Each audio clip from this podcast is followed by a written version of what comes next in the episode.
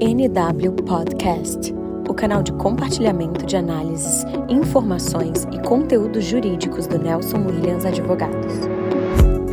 Olá, sejam bem-vindos a mais um podcast da NWDV. Hoje nós iremos conversar com a doutora Renata Veneranda. Ela é integrante do nosso núcleo do terceiro setor da filial de Belo Horizonte da Nelson Williams Advogados. E dando continuidade às temáticas do terceiro setor que a gente vem abordando em nossos podcasts, até fazendo um link com um assunto que já foi abordado é, no nosso podcast número 18, sobre o tema destinação de recursos para projetos sociais por meio de incentivos fiscais, hoje nós iremos falar um pouco sobre o tema elementos básicos para elaboração de projeto. Uma vez que para conseguir mobilizar esses recursos, seja com ou incentivo fiscal, o primeiro passo é ter um bom projeto. Renata, seja bem-vinda é, para quais políticas públicas os projetos podem ser confeccionados? Olá, doutora, obrigada. Bom, com relação às políticas públicas, como há diversas formas de mobilização de recursos por meio de leis de incentivo fiscal, que abarcam a criança, adolescente, o idoso, esporte, cultura e saúde, e além dessas, existem também as possibilidades de participação de editais que contemplam assistência social, meio ambiente, educação. Podemos afirmar que praticamente todas as áreas são contempladas, mas é importante confeccionar o projeto, né, que auxilia, que é um instrumento imprescindível na parte aí para mobilização de recursos. Perfeito, Renata. E no tocante à elaboração de projetos, na sua visão, o que, que deveria ser priorizado? Ao meu ver, o que deve ser levado em consideração, em primeiro plano, é a experiência da entidade, né? Aquela bagagem que ela já possui. Porque não adianta escrever um projeto para um determinado edital. É necessário que a entidade tenha uma experiência pro, é, prévia, né, para atuar na política pública em que ela está propondo executar o projeto.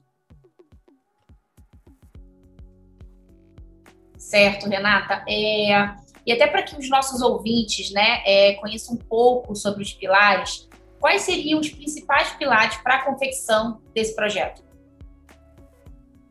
Primeiramente, é importante ressaltar que cada projeto tem que observar a legislação ou edital em que ele está sendo submetido. Dito isso, eu penso que a gente pode é, destacar, doutora, sete pilares. Um primeiro, que é o objetivo geral, né, em que a pessoa, né, o proponente, deve apontar de forma genérica o que está sendo proposto. O segundo seria o objetivo específico, né, informar por meio de quais ações o objetivo geral será alcançado. O terceiro pilar seria delimitar o público, né, ali apontando qual que é a sua faixa etária, o gênero, localização. E o quarto que é o, a questão do orçamento, né? Porque envolve todo um plano de trabalho em que o proponente vai ter que apontar todas as necessidades e custos que envolve esse projeto.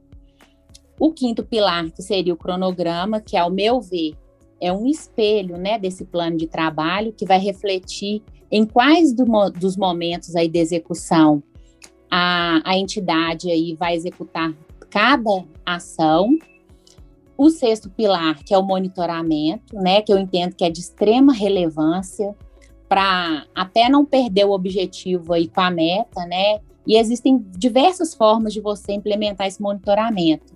Pode ser por meio de controle das pessoas que são beneficiadas, através de pesquisa de satisfação, entre outros. E o sétimo pilar, que é delimitar o que é almejado por meio do projeto, né? A meta mesmo.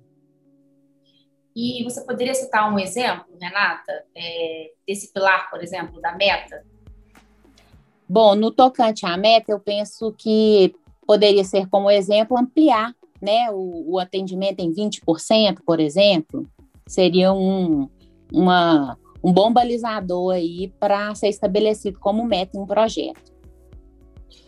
E tendo em vista é, a sua experiência, né, é, doutora Renata, na área de assessoria é, para elaboração e execução de projetos, é, quais seriam os erros mais recorrentes? Nossa, com relação aos erros, eu considero que os equívocos mais recorrentes estão relacionados ao plano de trabalho e metas, que foram um desses pilares que foram citados aí na pergunta anterior. Sim. Uma vez que alguns projetos são construídos sem levar em consideração alguns custos indiretos, sabe, doutora? Por exemplo, uma entidade propõe contratar uma vasta equipe mas não prevê o custo relacionado com a seleção desses empregados, ou até mesmo esquece de colocar algumas verbas rescisórias no projeto. E como toda logística e responsabilidade é do proponente, os responsáveis acabam recorrendo a outras fontes de recurso.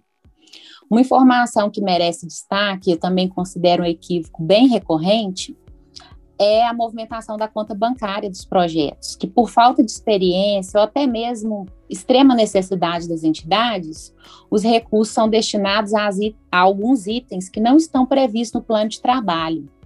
Né? E quando isso ocorre, infelizmente, é quase certo que a entidade terá problemas na prestação de contas.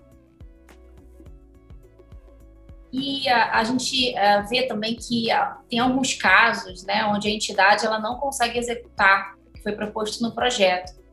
Quando isso acontece, o que, que pode ocorrer?